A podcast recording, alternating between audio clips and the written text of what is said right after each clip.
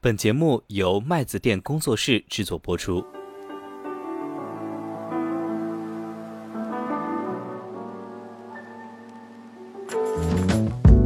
中国的市场它风格切换的太快了，你要是真正的想去赚到钱，还是坚守一些长期商业第一性原理、有价值的东西。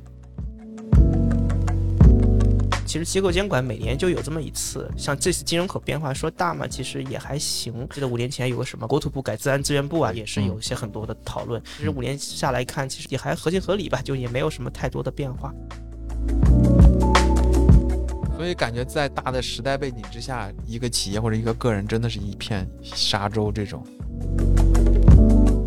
麦子店的听友群已经开通了，欢迎大家添加微信“麦子店小二”全拼。我们也会在听友群里面跟大家积极互动，同时也可以在播客中进行点赞、留言、转发。你们的支持是我们更新的最大动力。现在我们开通了一个新的板块——麦子店信箱。如果您在播客收听过程中有什么建议、心得分享，或者提问有关于投资、基金等方面的问题，可以发送到麦子店小二 at 幺六三 .com，我们会在节目中一并回答，期待您的问题。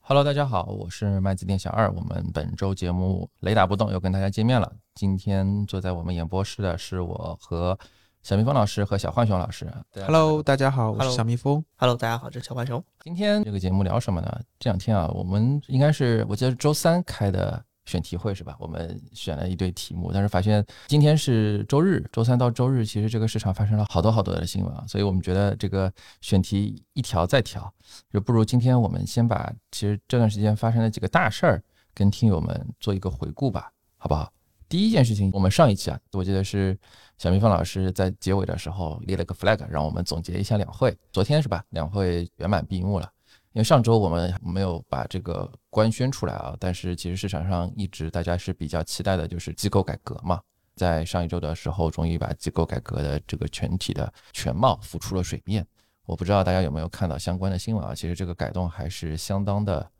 大挺大的挺大嗯的，对吧？啊，然后主要就是两个大的变动，啊一个是金融口，金融监管局，对对嗯吧？证监会体系管理，呃，另外一个是科技科和技数口主口，对，原来的那个科学技术局是吧？叫什么局？对，啊还有工信部的一部分职能对就划分出去。对，它相关产业的一部分是化是局，然后再成立一个数据局，对吧？对，啊国家数据局。我不知道大家对这件事情怎么看。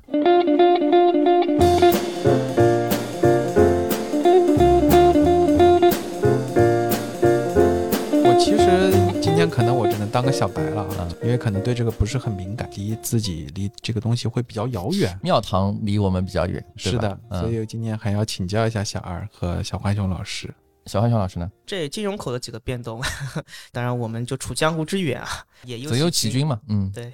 这也是有一些呃可能自己的一些理解吧，但是整体上可能不能去 完全洞悉这个大的宏观政策。但这些东西离我们都比较远，像大家一般比较喜欢当段子来说的，银保监局升级为金管局，嗯，还有证监会升级为这个体系管理成为国家直接直直属部门之后，都不是事业单位了。嗯，那么都提成公务员了。具体职能上面，我觉得跟大家可能关系比较近的是那个人民银行的那些，因为以前人民银行和一行两会之间都是有这个消保职能的，现在是把金融消保统一的纳入到了金管局的这个管辖，所以这也是对于金融消保这个事情的一个提升吧。那金融消保是什么呢？就比如说，就像很多年前很有名的那个建行 N 级案，那是什么案件？我不知道。 OK，、嗯就是三年以前是个著名的投资者适当性的著名案件，嗯，一名北京的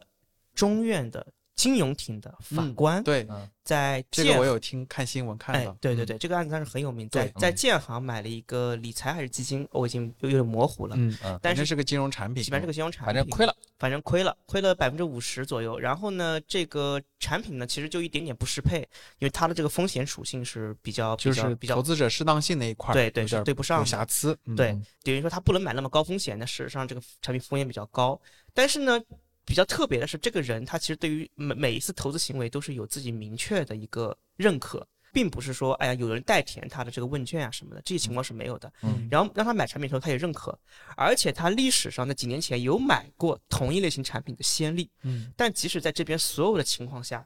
这个案子一审、二审，法官还是判了建行全赔。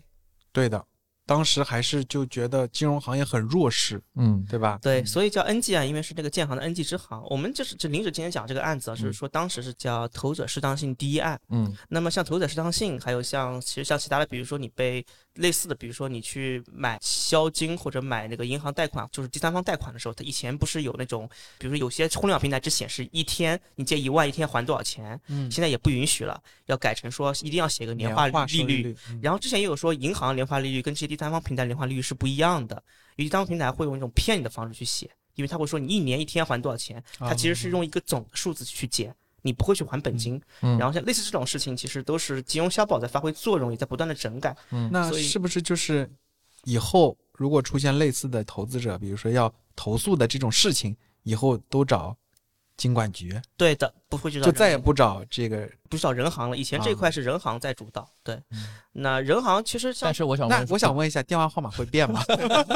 我想问的是，股票投资亏了还找监管局吗？不是说证监会的那块职能也对啊，但对问题这是个就过很去有了趣，这个其实是很有意思的一个问题。嗯嗯，这个就是说怎么去定义叫金融消保了，就嗯什么是你什么样是构成金融消费者？因为这个是从消费者这个概念衍生出来的嘛。嗯按照旧的定义的话，其实你主要还是要去买一个金融产品的。嗯那你炒股票可能不会认为你在买金融产品吧？但是如果你去买了雪球，对吧？你去买了一些衍生品，我觉得这个是不是可以算金融小宝去可以有闹的空间？ 我觉得又值得商榷了。但你直接买股票可能还是不行。的确，刚才小冰峰老师所说，其实证监会这一块金融小宝也移到人行去了。反正呃，不好意思，不好意思，金融监管。呃，对，啊金管局去了。所以以后现在打到理底叫什么？金监局、金管局，还嗯叫什等么官方金名字融吧。监督管理是吗？对，我们应该叫什么？因为金管局是香港的叫法吧，对香港的叫法，金管局和证嗯我监会，觉得没关系，好像也没有其他冲突。你这么叫，不是中国也有特人色叫的金监局，对，中国啊特色的是的金融体系，当然要有中国特色的名字，不能叫老啊外。对， 对，要有然不一样的估值。不然别人一看这个嗯证监加一个经管，哎呀，这不跟美国一样吗？对不对？对嗯，其实很多听友啊，也也在 Q 我啊，我在听友群里边嗯说这个，哎呀，你们过来点评一下机构改革。啊其实， 我就是想从可能代表很多小白的这个嗯角度啊，嗯刚刚讲的一个是证监提及嘛，嗯一个是那个数据局。嗯其实从我的角度来看，可能是不是放出了两个信号，一个就是国家对资本市场肯定是重视程度提高了，嗯对吧？所以把这个证监会往上提了一提嘛，嗯可能未来就是对资本市场一定是会更重视一下，对对吧？第二个就是呃数据局，嗯那这个是不是代表的就是肯定还是在数字经济对这对个吧方向上，嗯，也是未来国家想要主力转型的一个领域对对啊？当然，可能是从我最粗浅的、最直观的一个感受。对，嗯我觉得想其实就是这些逻辑都没有错啊，但是这些最终应用到我们的这个投资行为和投资实践上，可能其实不那么立竿见影，对吧？对 不能说因它而发生因的为涨。我们大家都知道嘛，就是中国过往其实都是以银行为主导的间接融资金融是市场作为主导市场。那么你证监会提及把这个证券或者说直接直接融融资资的市场嗯提升到一个相对比较更高的高度，这件事情本身没错，但是这个好像跟大家投资 又没有什么太大的关系，因为庙堂上的事情其实我们不太方便去多揣测，对吧？明白，这嗯也也是就我是说，们哪怕它是一个利好，可能也是润物细长无声的这长个，期对吧对？对，很多只时能候说代表大家就是嗯管理层对我们未来经济有个还是有一个明确的方向的，对吧？就是对要转型对啊，嗯，大家当然解读上面可能会相对来说现在是比较偏正面的，但是我其实相对来说是想比较泼冷水的。包括你说，呃我刚刚看了一下，叫科学技术部，科学技术部把很多产业政策制定的东西划到了工信部啊，划到了生态部啊，划到了农业农村部，就是剥离了一些不产那业么重要的功能啊，不不是不啊是，就是说原来科技部其实是一个很核心的部门，因为大家都知道现在要科技立国嘛，就是说对科技强国，就是说包括现在说新能源的一些产业的一些配套的制定政策，因为大家都知道我这一波新能源是怎么起来的，其实就是政策带起来的。最早是补贴嘛，对吧？对对对对然后让个市场自身的这个其实背后就是说你补贴的是哪一个技术路线，你为什么当时选了光伏，你为什么选了锂电，对对不对？？为什么现在又选氢能？背后其实是是产业政策在那边主导，这些都是原来是科学技术部。在负责的东西。因为我们最近就是去过一些实验室，其实你在实验室层面就是五花八门，各种技术路线都有。对，那么具体落到就是国家重点扶持哪一个技术路线，这其实是一门很深的学问。这就是等于说国家层面你 all in 了一个什么东西，就等于所以嗯就是我之前看了一篇报道，就是说剥离了一些不那么重要的，然后就是让这个科学技术部专心的专注在这个技术本身的一些东呃西上。是这样，就是说选择 all in 哪个赛道这个事情，比如说工信部的就给工信部去 all in 了，这个政策制定是划到工信部去了，科学技术部更加集中在一些基础基础的东西上基，础研究，对，不那么那就是偏业界的一个。用《三体》里面就是基础呃物对理，对对对吧对对？对要在理论上突破一些最根本的一些东西。对对，理嗯论更偏向于理论，可能或者说短期没有产业化的一些路线图的一些非常非常本源的东西，这那个我会留在科学技术部。那我啊作为一个小白插个问题，其实我以前记得汽车其实是归本来就是归工信部管，就是油车。对，所以以后是不是新能源车也会，大家主要要看工信部的一些态度跟，一直也是车这个东西，现在一直都是工信部在一直在主导。在在主导，包括像生态环保，它是组织拟定科技促进社会发展规划和政策的部分职能列入到生态环境部。未来比如说环保相关的一些政策，其实原来也是在科学技术部来出台，现在就是在生态环境部来出台。其实就把这些人们息息相关，可能更多的就是金融反映的是产业嘛，金融可能在产业层面更多的看科学技术部的一些文章，就是发文或者说一些立场或者导向，那未来可能就会落到其他的一些部委去，是这样子的一个逻辑。然后第二个呢，就是整个的这个数据局，然后数据局这边呢，现在是归在中央网络安全和信息化委员办公室，这个就是网信办对吧？呃，对，它是承一担的部分职责划入了数据局。对对，它是啊一块牌子两块扳子，呃，不好意思，两块牌子一块扳子，就对是网信办和那个网信办是政府的说法，还有一嗯个中央委的，就是这个信息化委员会，嗯，就是这个东西。嗯，然后它现在是发改委的一个管理的国家局，嗯对吧？当然，这个事情因为国家数据局是个新东西，大家也在观望，说国家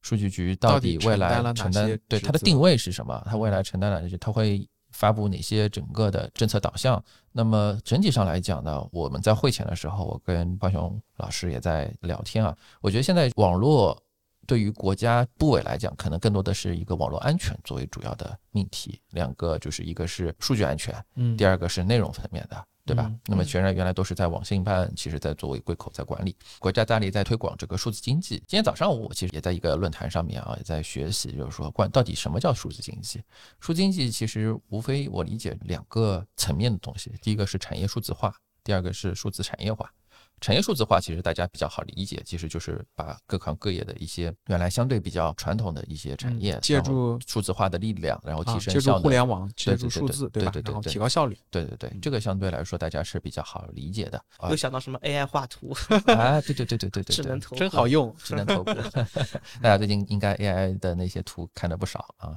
然后数字产业化，其实我觉得这个倒还是一个挺好玩的命题。无论是说从庙堂还是说从民间都认可，就是这个数字是有很大的价值的。但是现在大家对对于数字如何成为一个资产，之前不是说，其实数据它是应该收费的，对吧？对那些对对开发 APP 的应该给我们钱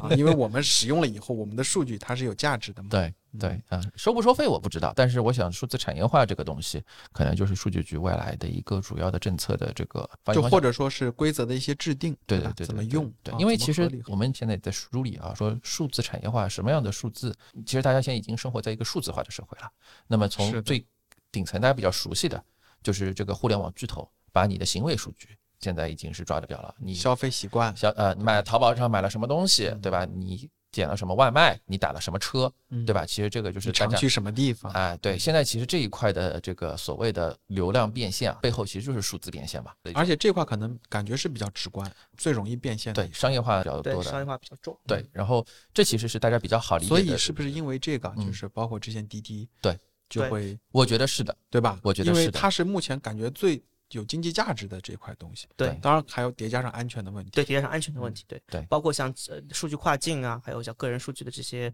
呃授权处理啊，因为去年其实有那个个人信息保护法，其实那个也是非蛮常非常非对常非常重要的一个嗯去年落地的过程，嗯包括现在好多企业在做那个我们叫 data mapping，反正法规所要求的嘛，就是你要把你这个企业内部跟老百姓相关的所有数据要去分级分类啊等等， OK，嗯，都在在推。所以一方面监管，另一方面更产业化。反正刚才其实说到的是第一类数字啊，数据数据，其实大家平时可能或多或少都有了解自己的行为可能是被卖掉了，对吧？嗯第二层数据其实就是你在这个运营商，因为我们上一期聊了这个运营商的话题，我们今天早上在跟一个研究员在探讨说，但从嗯我的感受上，运营商现在它只是一个提供流量的这样的一个角色。不是啊，你在运营商有很多的行为啊，其实你在那边也有信息啊，你的这个信息流运营商是掌握的。嗯，不过肯定不像以前那么重要了，不像 二 G 时代那个运营商那么重要。对，比如说就是我，嗯，打电话可能还有一些数据，嗯那我比如说发信息，通过微信，我只是用它的流量，没有啊另另外你还有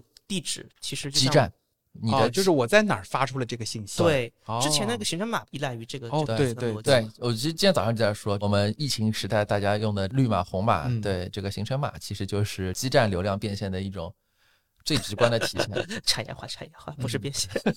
应用运用。对对对对，第三层就是那个银行，以银行为代表的，就是金融系统里面嗯那更多的还是资金上的一个流对动资金流对路径，对它吧？还有个特有的名字叫个人金融信息，是有一套特别的监管逻辑的。好好，对，其实这些东西背后大家都知道未来。嗯嗯但这一块儿感觉就是目前都国不家太捏用的比较牢，，对对对，不敢轻举妄动，不太好去对外去。所以其实这个就靠国家数据。第一，我觉得呃从某种程度上来讲，我现在银行是既不想动也不敢动。大家都知道银行都是国有的嘛，你去把这个东西你赚又赚不到多少钱，对不对？然后你可能面对政治问题啊，这但是国家数据局可能未来让你有法可依，因为这个东西其实一旦你产业化了之后，你把它变成一个商业化的东西之后，其实你能迸发出很大的价值，可能不是在你银行本身对能迸发很大的价值，而是说你在一些其他的应用场景、应用领域嗯能够爆发很大的价值。但是别的地方有技术，但是它没有数据，嗯对吧？那对你你现在其实就是说，你有数据，但是不想卖也不敢卖。那你未来至少在国家数据局的这样子的一个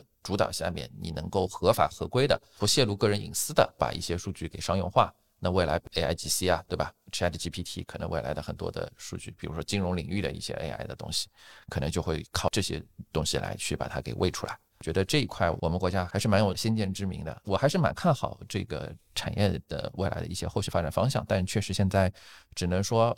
大家有这样子的一个预期吧，真一正到个大的轮廓而已，对对吧？啊、真我正我到大 A 股没有标的，直接标的出来。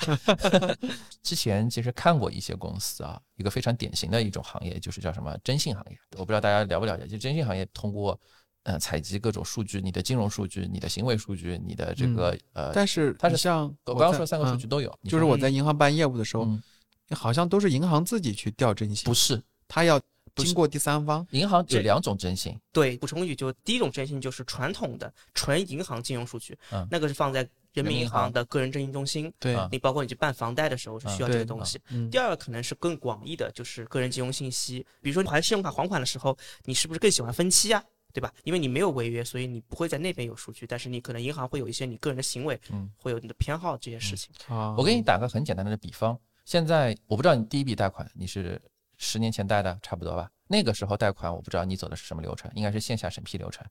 就是先对填一张贷款的单子，然后回头开贷交审一堆材料，对，然后回头嗯开贷审会，贷审会之后批额度，企业更是这样了，然后放款对，然后最后放款。我不知道你现在在怎么样，现在消费贷基本上都是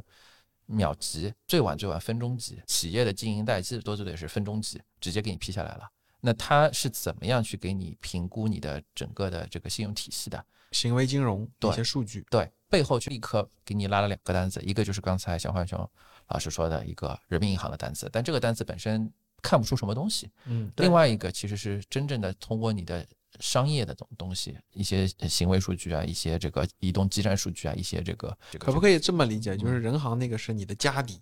这个是你的行为习惯、银行那个是你的身份证身份证啊，更多很更基础的一些、更纯粹的一些呃数据。插一句，就是人民银行的这块职能应该也要给到经管局或者金监局，是吧？对，因为人民银行后面就只做宏观 审慎的一些政策制定了嘛，这个事情跟刚刚提到个人消保其实也有一定关系，应该是要通给过去，而且银行应该是不负责任何审批职能了，人嗯行。然后以前这个个人征信牌照也是要人行发的，嗯所以应该也都一起给到金监局 去了。明白，嗯，怎么说呢？反正就是说，其实大家可以看一看这个行业的其实想象的空间，包括现在其实已经有一些产业在落地，那么我们回头再看一看有没有什么新的。呃，业态可以在这个上面蓬勃发展的，对嗯。然后再聊一个八卦，听友都在问啊，就是说把整个的这个两个国务院原来直属的事业单位，就银保监会和证监会，现在全部改成了国务院直属机构。嗯，啊，这个其实大家都理解是说这个正儿八经的变成衙门儿的这个是的，呃公务员了，但其实我们了解到的情况啊，小道消息，这个其实本质上来讲是降薪，就大家现在这个疯传啊，就是说这个进入口在降薪，提高地位的代价是降薪是吗？对，就原来可能事业单位的薪水，它因为不是按照那个纯公务员走的，大家都是国务院一级的这个部委，对吧？凭什么你的收入比较高？据说现在之前这个有一些意见啊，现在纳上来了之后，其实降薪，衙门老爷降薪了，金融机构的你我他们瑟瑟发抖，是吧？ 啊，对，最近金也融都是不要听金到融一化些小道消息啊，说是券商已经有在采取行动的了，嗯有受到影响的了。嗯，吓小人二这边有没有什么感知？啊、这个天天我们大家几个小朋友、小同事的这个私信群里面，天天在疯传啊，今天是对，就有明天很那多一个些聊对天记录流传出这个来，对也不知道真假。但是我们反正验证下来，呃这个身边的一些这个主流金融机构的朋友吧，暂时还没有。我还是那句话，就刚才那句话，我感觉至少你想，虽迟但 到，呃，领导们能让把子得弹住在的飞，已经开始降了，那接下来的我觉得应该不是空穴来风。领导身先士卒来践行这个金融不是精英化。 嗯，哎是呀，我嗯也就想到一个事儿，就这这两天其实刚刚国务院新的总理在提名那个每个部委的人选嘛，嗯，这边只有那个人民银行继续落地是那个易主席，嗯呃，易行不长是易行长，易易行行长。嗯其实像银保监、证监和那个金管局都还没有动，所以嗯这个事情其实后面落地还是有一阵子的，所以呢，就是还要等一阵子，就是关于人选的事情。 啊，对这个拭目以待。大家可以嗯、呃在听友群里八卦八卦吧，啊、哦，听上去呃，小二有一些信息想要分享，不不不不， 希望不我们主动又发不表能啊说，又不能就这说种感觉。不能说的秘密。嗯，对对对，别把节目给聊没了，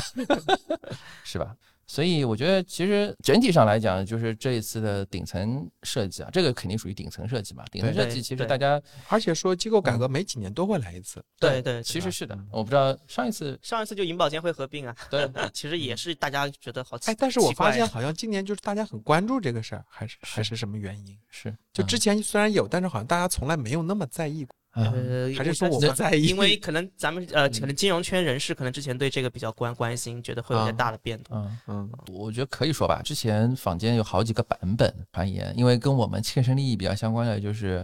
证那监现在这个版本跟你之前传的有出入吗之前最主流的版本不是现在这个版本，那之前行是那嗯现在局面已定，一行一会的版本。真一行一会就是真双峰监管了， 对，以前跟我们还是息息相关嘛，所以大家都还是比较关注的明白？啊、嗯现在靴子落地了，大家大家也在看看后续这个事情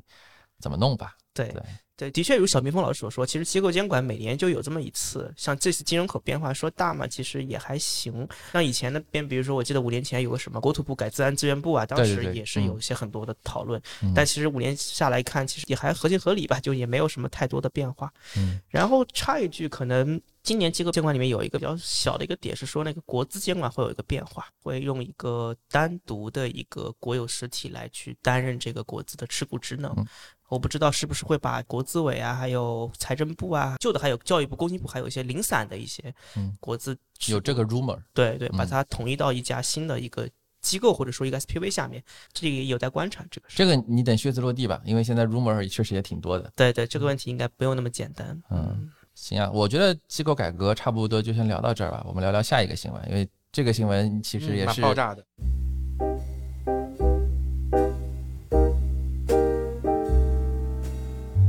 最近好像大家的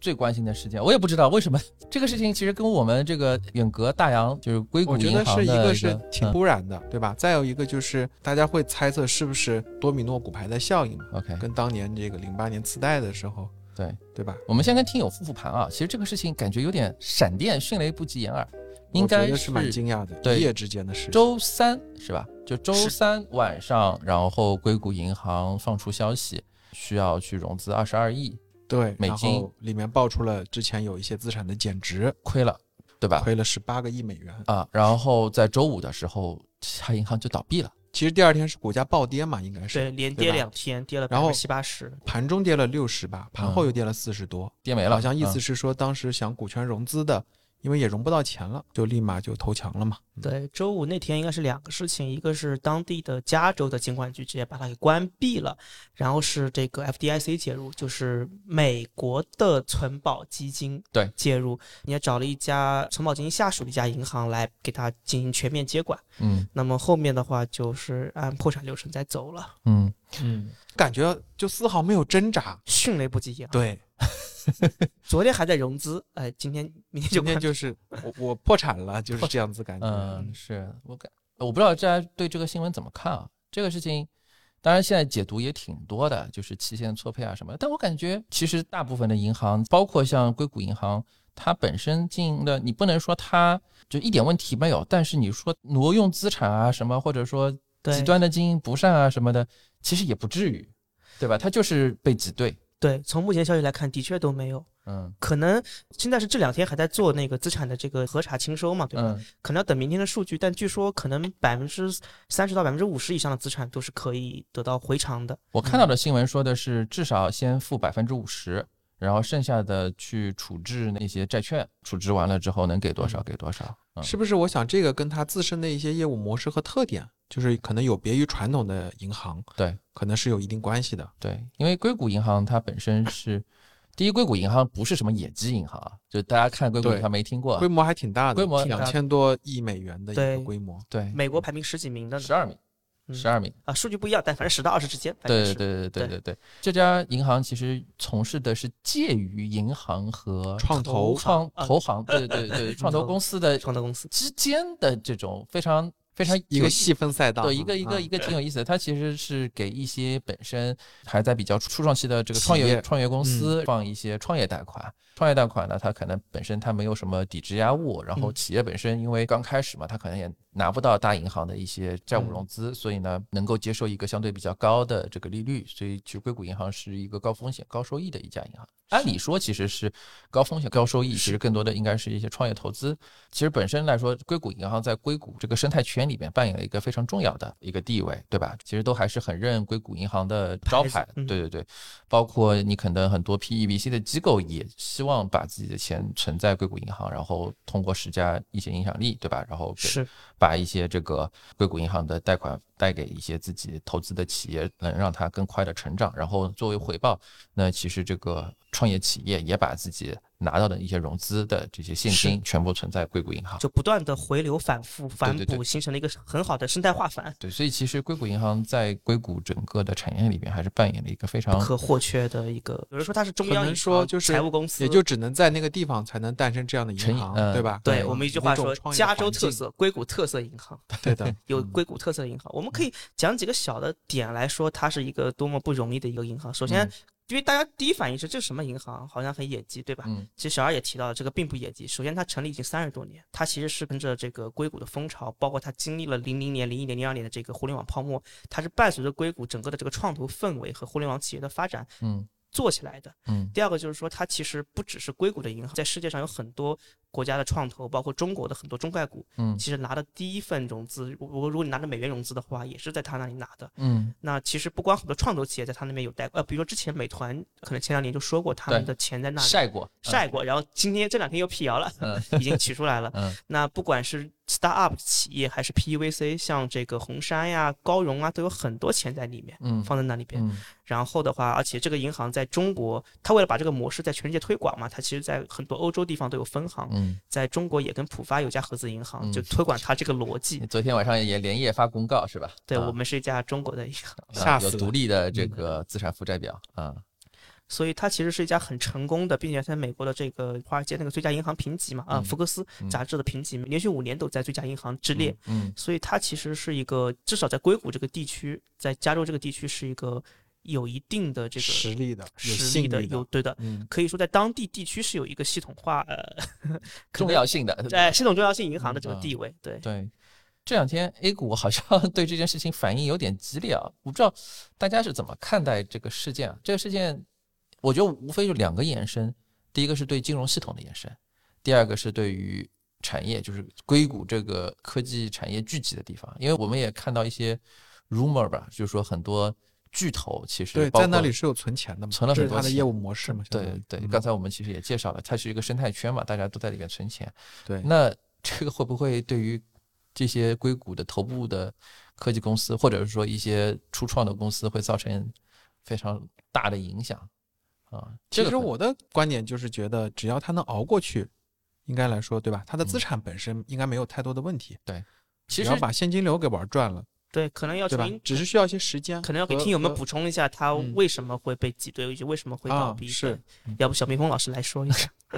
就大概的意思就是在前几年，就是因为疫情的影响嘛，嗯然后美国放了非常多的水嘛，嗯嗯然后那时候就接近零利率，嗯然后很多的这种创投公司就是拿了很多钱，嗯他们也没地方用嘛嗯，短期也不会扩产什么的，嗯然后就全部存到了这个硅谷银行。嗯但当时的利率大概是百分之零点二五嗯，非常低嘛。环境下，其实你说那个硅谷银行拿了钱，他也没有办法找到很好的资产端嘛，嗯啊，然后当时说是去找了一个债券，相当于对对吧嗯？但是呢是个固定收益的，嗯大概在这个一点一几的嗯一个固定收益的债券。但是过去的就是一两年，就是美联储有猛烈加息，它的本身资产端收益又没有办法增长嗯，但是它的负债端的这个负担会越来越大，就导致了可能从这个角度看啊，有一点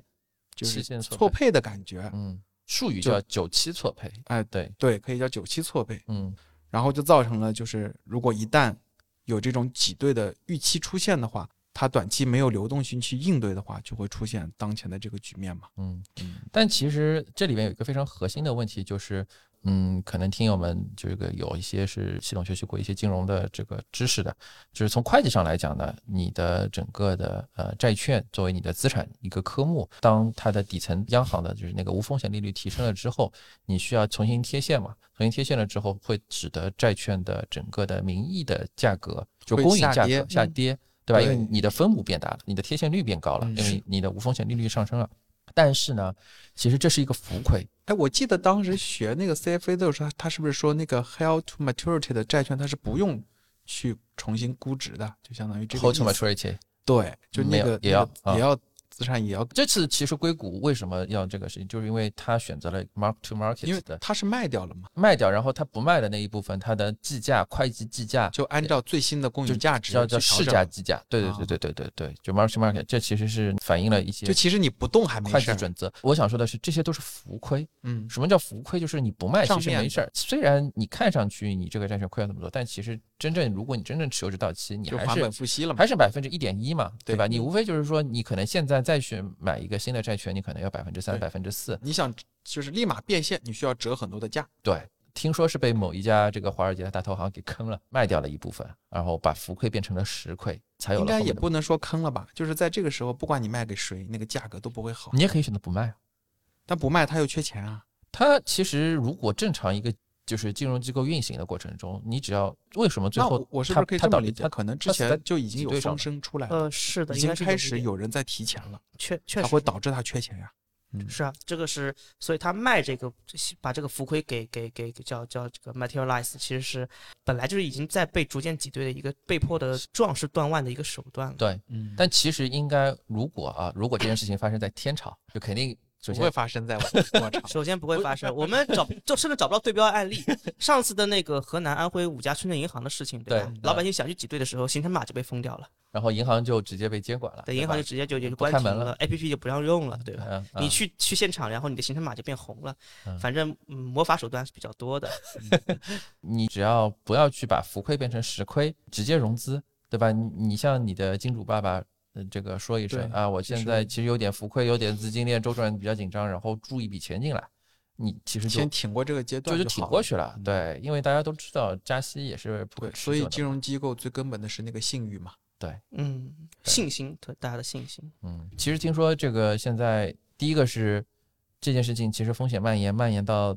大银行了，就美国的大银行，好像这段时间的股价跌，因为是不是大家可能或多或少都面临刚刚提到的这个有点错配的期限错配的这个对问题呢？对对吧？？有点，嗯只是说其他大银行它的业务模式，它可能基础更雄，实力更雄厚。对啊，然后这个问题呢，其实没有那么严重，对他们来说，对他们完全可以靠自己的这个资金实力就挺嗯过去了。是的，大家都在观望，说这个会不会变成下一个雷曼时刻？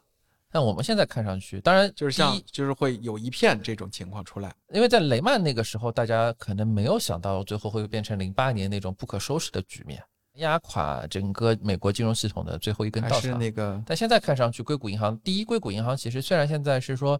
呃，它是官方说法是被关闭，对吧？呃，且接对管，，关闭加接管，没有说明确的说是破产，的确没因有，为这个里边对还是有本质区别然。后说周一就重新就要开了嘛，它的分支机构。但是被接管之后的开，对其实性质会不一样。嗯对对因对为原来好像是说不允许无缘无故的不接受存取款，是吧？对所以其实现在就是把挤兑这个事情先摁住了嗯，啊。但我们现在感觉上来讲，或者说从我现在得到的信息上来讲，硅谷银行本身它的资产质量并没有特别大的问题。刚才我们一直在局限说的是说，它只是一个阶段性的一个资金的这个融通的问题。然后听说现在也有很多的这个大型的银行，哎我这里还嗯有个问题啊，就是它现在被接管之后啊，嗯，那后续怎么办呢？你只要不挤兑，它就第一不是接管机后，我接知啊道，就比如说，那原来的这帮股东找一个爸爸，爸，对，找一个爸再爸，找一个能接盘的，找一个爸爸注资嘛。那谁来找呢？现在据银行说自己美找国还是嗯十二接管家，接管的机构来找？呃现在美不国不不不，人家接管机构有点像那个中国的金融稳定法里面说那个叫过桥银行，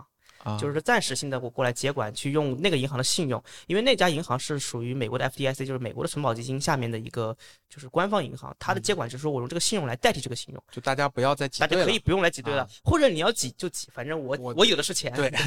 这个意思嗯嗯。所以只要稳住这个，后面怎么处理再多去了。现在方案其实挺多的，对，我那反正有有看没有到新可闻说能他嗯救活回来 啊？有可能啊？就哦，也有对可对能，对是有吧可能哦，呃，现在其实大家还挺乐观的，就是嗯来之前再看一些这个文章，或者小蜜蜂老师我这么说，就即使是破产重整，它也能活下来，其实也是可以明白活下来。嗯对嗯破产其实，嗯，你只要不是那种很恶性的破产清算啊，对，就是让你现在把你大量的这个浮亏变成实亏，大部分的这个情况下应该不会特别的，跟雷曼那种情况其实不太一样啊。嗯雷曼就是当时已经被击穿了啊，就救不回来了啊。嗯现在看上去，而且是越救窟窿越大，是不是？当时当时好像是说几家合计在一起，哎，那个时候财长是谁来着？呃，就召集了华尔街几大银行的头头，然保后尔森嘛，我对不好像太不是太记得好了，像但是是反正嗯当时也考虑过就另外一家嘛，就对只贝尔斯能登，嗯，对只能舍弃这一家嗯，因为别人家风险出的早。 零八年的时候啊，就大家合计了一下，发现救不起，救不起就没救。包括你说这一次但是当时真正倒下的就是那个华盛顿互惠嘛，挺多的啊，你说银行是吧？对啊，对，还有很多像美林美银，就是那个时候合并的吧？就是那个时候救他嘛，用嗯国家信用去救美林美银，别人就说为什么那我不救我们雷曼兄弟呢？就说不通嘛，你就没，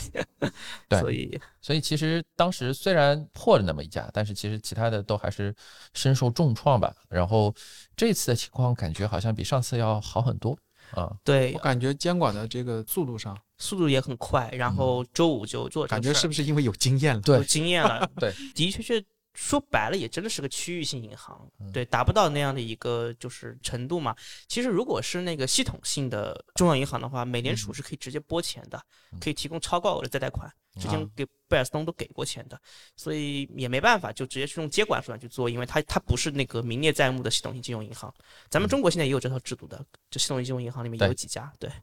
嗯点评下来啊，就感觉这个事儿对，因为我之前因为嗯刚看到啊，就是有这个评论的人点评这个事情啊，嗯他就是劝大家，第一个，这个在国内就是可以前往大银行存一存；嗯第二个就是多分散几家。我自己觉得好像 并没有这必个要，必要，应该没有这个啊必要，嗯对。当然，你说这个建议有错吗？也没错，但是呢，就是不方便，对吧？对，啊嗯从使用上啊，对，在我们目前看来，第一，这个事件蔓延到我们身边，真的还隔着一条太平洋啊。对第二个就是这个事情，就算在美国本土，我们现在感觉好像也有限，只是了个解局部的一个点状的一个对，事情。刚刚慧贤还在跟这个小蜜蜂老师说，这个事情会不会导致联储的这个货币政策？因为这件事情嗯说到就最近有很多评论的就开始在讲在了抨击，说这个事情是是是啊是美联储这个锅得其实是背对上的。但其实按照美嗯国的这个发展，你看，就历史上破产了多少家银行，对嗯很正常，对吧？对那么完全是一个市场化的一个嗯，这样的一个，对，前两年他们还破产过一家，也是一个州类的一家地域性银行，嗯反正也是就这么过去了，没有把这个太当一回事儿。嗯，那家好像还是完全关掉了嗯。就稍微搬一点点，就是说也不能过于轻视。好像现在那个它有很多欧洲分行也都嗯是什么对英国财英长国，哎，对对对，嗯刚刚的看到消了息，嗯对对，就几百人请 愿，要求财务大臣介入，当然也不知道是喊一喊还是说这个对，反正其实这个事情大家现在分析起来，就是核心是我觉得金融体系里边还好，主要还是看科技体系，是就是说这个硅谷银行对于硅谷的这个圈子里边的那些企业有没有一些自身的风险啊、万一哪天再爆一个大雷出来之类的啊、我觉得这个可能是需要关注的。当然，我是感觉这次美联储好像动作特别快哦，说不定这个周一这个爸爸就已经到位了。如果是这样子的情况下，其实还是会把整个的这个风险化解的比较小，嗯但是不排除存在因为迟迟不能解决这样子的一个收益兑付的问题啊，所以导致可能有一大部分的硅谷银行，据说吧，反正头部的某些机构在里边存量了占它市值的很大一部分的这个现金啊，所以这个可能会对于整个市场会造成一些次生的风险。然后如果这样发生这种情况，说不定会导致美联储改变它的就是政策肯定是要看影响的波及的面嘛。对对对对，我觉得只有到联储改变它的加息周期这件事情，如果切切实实发生了，这件事情才可能对大洋彼岸的我们产生实切切实实的影响。之前公布的就业数据好像有点不大预期，是吧？嗯是二月美国的这个嗯，就还业，嗯，对，但反正我看美联储最近的这个态度还是蛮强硬的，是，对吧？嗯因为有那个通胀有有抬升的对又有抬升的势头了，嗯然后人家经济就是强，嗯任性，嗯，然后这个事情本身也可以作为，就是对于这两年美国这个 startup 还有这些新兴科技行业的一个稍微有一点衰落趋势的一个注脚吧。因为为什么这家公司它不得不去买债券，也是因为它的投行性质嘛。它以前有很很喜欢，就是说某家 startup 如果融资了，下面有家 PE 子会去跟投的。这是它的投行性质的一个体现，还有就是说，它是会拿着这个企业本身你历年融资的数据，其实就是我们刚才说的行为数据嘛，它是用一个股权投资的逻辑再去放贷款，它拿不到抵押物嘛，它是看到你这么多 PEVC 很喜欢你，那我认为你也嗯可以。成功的概率大，对对嗯对，那当然前两年它这样的机会少了很多，所以它的钱投不出去，它的确没有优质资产。这个时候就需要数字产业化，对不对啊？我们就需要我们数今据天串起局，来了， 对不对？嗯，所以感觉在大的时代背景之下，一个企业或者一个个人真的是一片沙洲这种。对，对，哎，没办法，没办法。行啊，这个第二个话题，我们第二个新闻吧，我们其实也聊的差不多了，可以看看子弹再飞一会儿。麦子店圆桌奈正在火热招聘中，本次主要在寻找我们的主创团队新成员，以及关于我们自媒体运营方面的优秀人才。如果你有志于从事播客行业，具有一定的金融背景知识和播客或者泛自媒体的工作经历，欢迎添加麦子店小二微信或发送邮件至麦子店小二 at 幺六三点 com，我们等着你哦。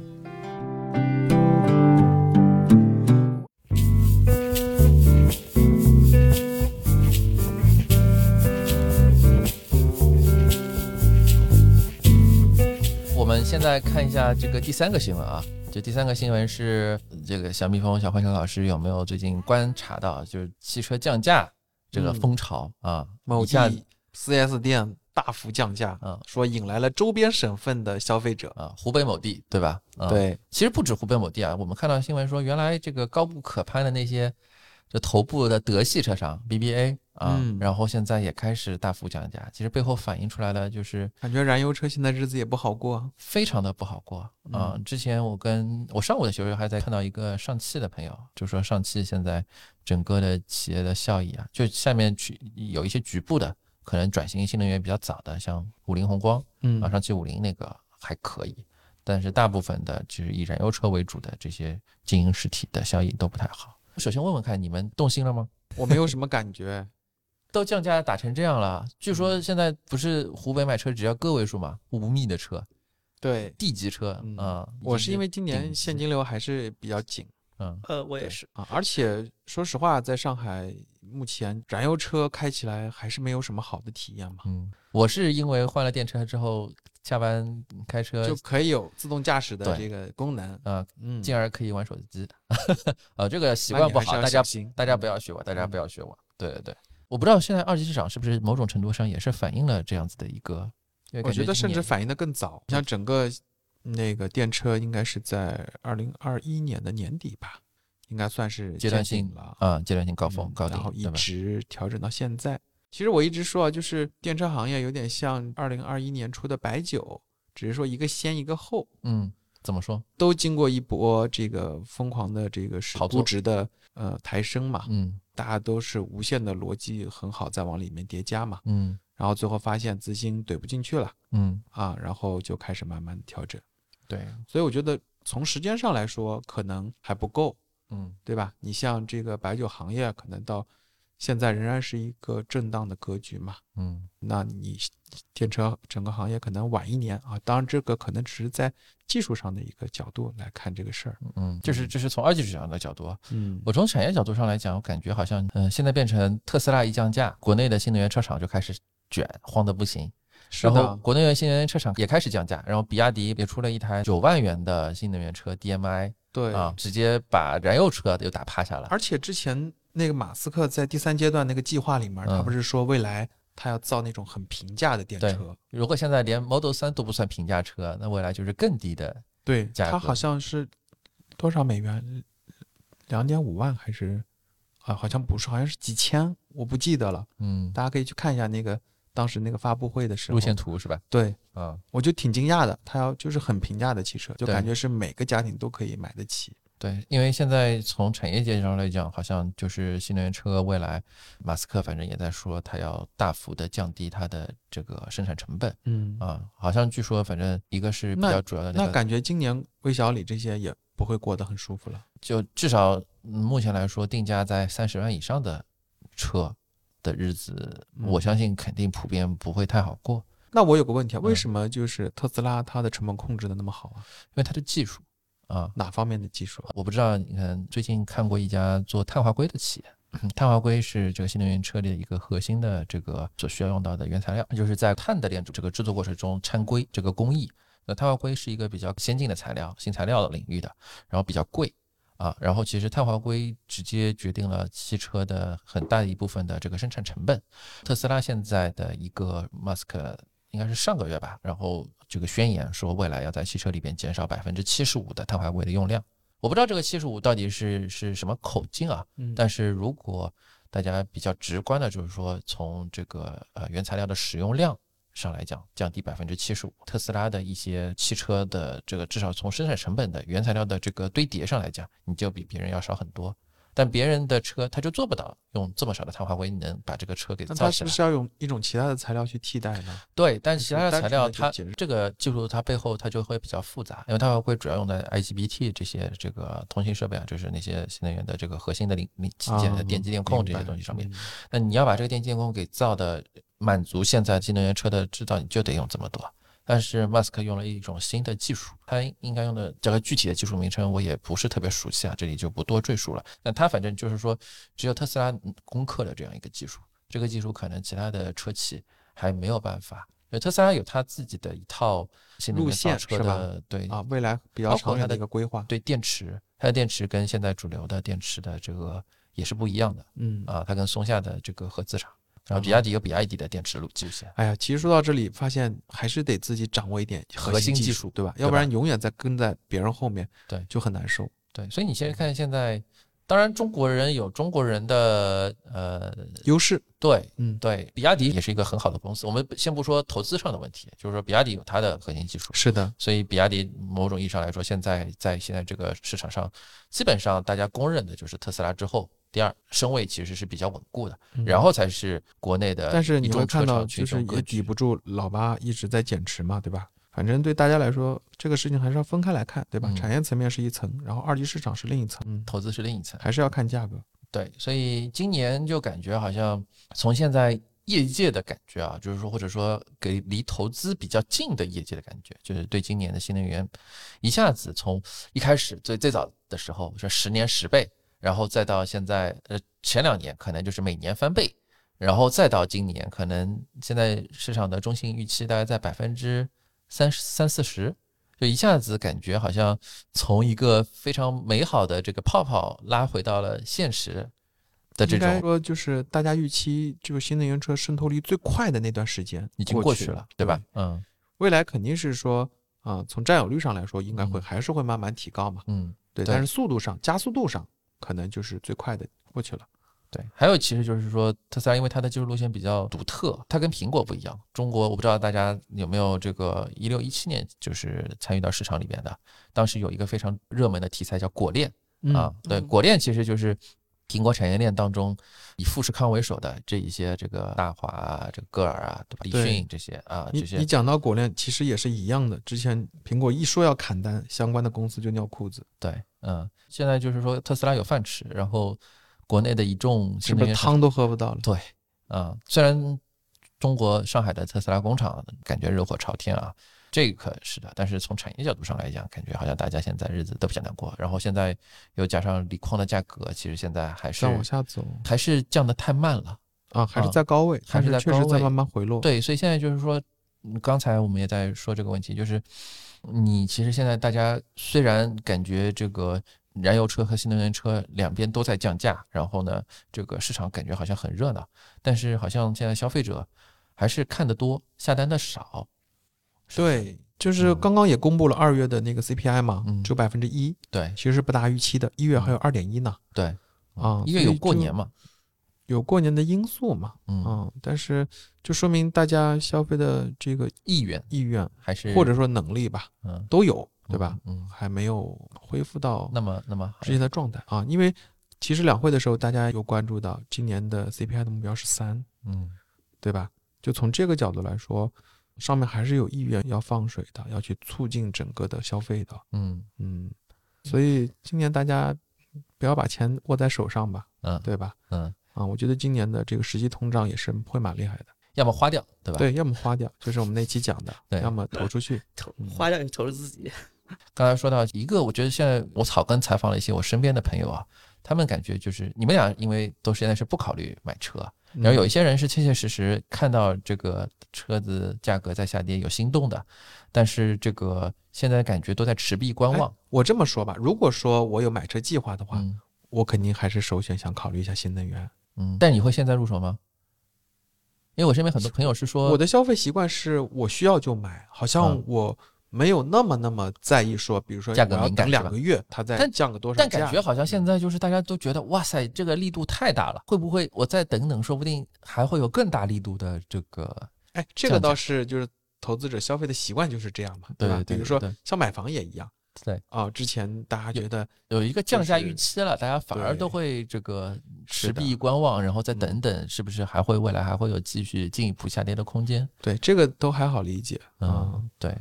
大家越是这样，生态圈。我今天早上早上在看一个笑话，反正之前说现在嗯这个汽车是买方市场，买车的人可以做大爷，嗯，嗯，对，呃，磷酸铁在等铁锂厂给单，铁锂厂在等电池厂给单，电池厂在等车厂给单，车厂在降价等消费者买单。然而，消费者的股票都套在了 新能源上。原来症结在这个地 方，我懂了，懂这种了，循环。对，这是一个完美的这个逻辑闭环。嗯。对，今年感觉确实这一块大家没之想前到我看到有段子也说，就是想促进消费，这个拉一拉我们的指数，嗯对吧嗯大家就有这个消费的胆子了对啊、嗯虽然是开玩笑啊，嗯再多发点消费券嘛是吧？嗯，这个嗯，这个倒也是啊，要多点这个真正的实惠。对啊，你不能是老老发现钱。在好像老北京发过了，上海发过了，深圳发过了，我知道一线城市好像那都发了是上海在今年没发吧？去年年去年年啊呃去对年发今的年情况特殊嘛，嗯，我觉得可以再发几轮啊。香港也发了，但香港的发发钱逻辑跟那个不一样，香港浦发陷阱，香港是普盈惠金盈融余发钱。就香港的政府，它有盈余，嗯它它有盈钱呀盈余了之后，它就向每个对这它个有居钱民都发放现金，啊，我们是促进消费，然后以赤字发放现金，啊，赤字对发啊放现金。其实可能还是反映出来没钱，缺钱，财政缺钱。嗯，我们最后回头回来了，那其实今年看上去好像是有新能源这个今年的这个大家的预期不太好，是不是还是在数字经济，对吧？我们回到上一期的主题，主线可能会比较明确。我个人还是嗯，相对更偏好就数字这一块儿吧。然后我觉得就是它短期的趋势走出来了，嗯，然后不要追高嘛。对，嗯，就是长期可以。然后另外一方面，其实我觉得我们刚才也在聊啊，就是说，嗯，如果虽然现在大家好像普遍比较看衰啊，或者说觉得这个预期不是很好，但是从估值角度上来讲，现在其实头部的几家公司业绩其实还可以啊，因为上周头部公司刚刚公布了年报吧，嗯其实这个业绩还是讲道理还是很好的。嗯然后现在的其实这个估值水平已经非常低了，应该是我不知道是不是我我我粗粗看了一下，应该是上市之后的最低的估值水平了，特别是嗯差不这多个吧，差不对多，对，一就是些到之前很平淡的那个状态的估值水平。对，所以其实某种意义上来说，你现在再去拿，你要是拿更长的一个投资逻辑的话，你这个呃估值配上这个业绩增速，其实也是很香的，对吧？对嗯可能其就当一一部分的底仓，对，可能不是今年的整个的一个主线剧情，但是因为投资大家都知道市场嘛，中国的市场它风格切换的太快了。你要是真正的想去赚到钱，还是坚守一些长期商业第一性原理、有价值的东西，对不对？嗯，行呀，那我们今天的节目就先到这样，欢迎大家对今天的三个产业新闻吧啊，我们在听友群里或者是这个麦子店的有专没栏有节什目。么不一样的观点？对对对，欢迎大家。我们也其实就是聊一聊我们对于这个行业或者说对于这些产业的一些想法吧。啊，那也是这个抛砖引玉啊。如果大家有一些不同的意见啊，或者是建议啊，也欢迎大家过来跟我们去做一些交流和沟通，好吗？那今天的节目就先到这儿，嗯，大大家跟听友们说再见吧，拜拜。拜拜。拜拜。在小岛的角落，看候鸟从晚霞飞过。太阳不愿坠落，它是否也没有选择？当一切让你不再熟悉，在这拥挤的世界里，怎么演戏有时也不透明。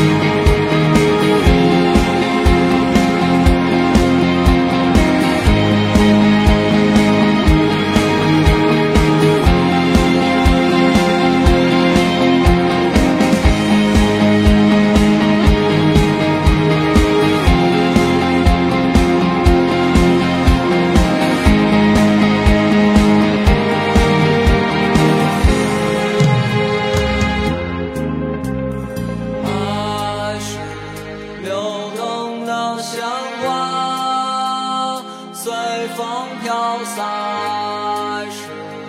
奔腾的野马为谁停下？